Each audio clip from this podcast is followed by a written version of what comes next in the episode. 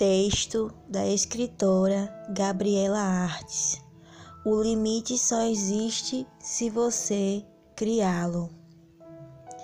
Grande parte das vezes, nossas limitações são muito mais mentais do que reais. Nossos pensamentos podem nos prender ou nos libertar. É como quando olhamos para o céu, ele que parece ser o fim é só o começo de um universo infinito. A gente tem o livre-arbítrio de acreditar no que quiser, e é isso que faz nossa consciência ser tão poderosa.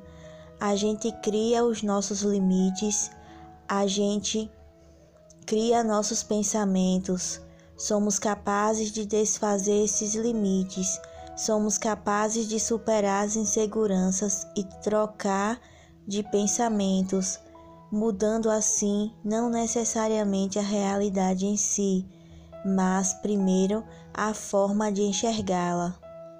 A partir daí se torna mais fácil colocar em prática outras mudanças.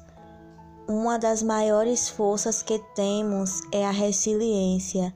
E sabe aquele momento em que parece que não dá mais?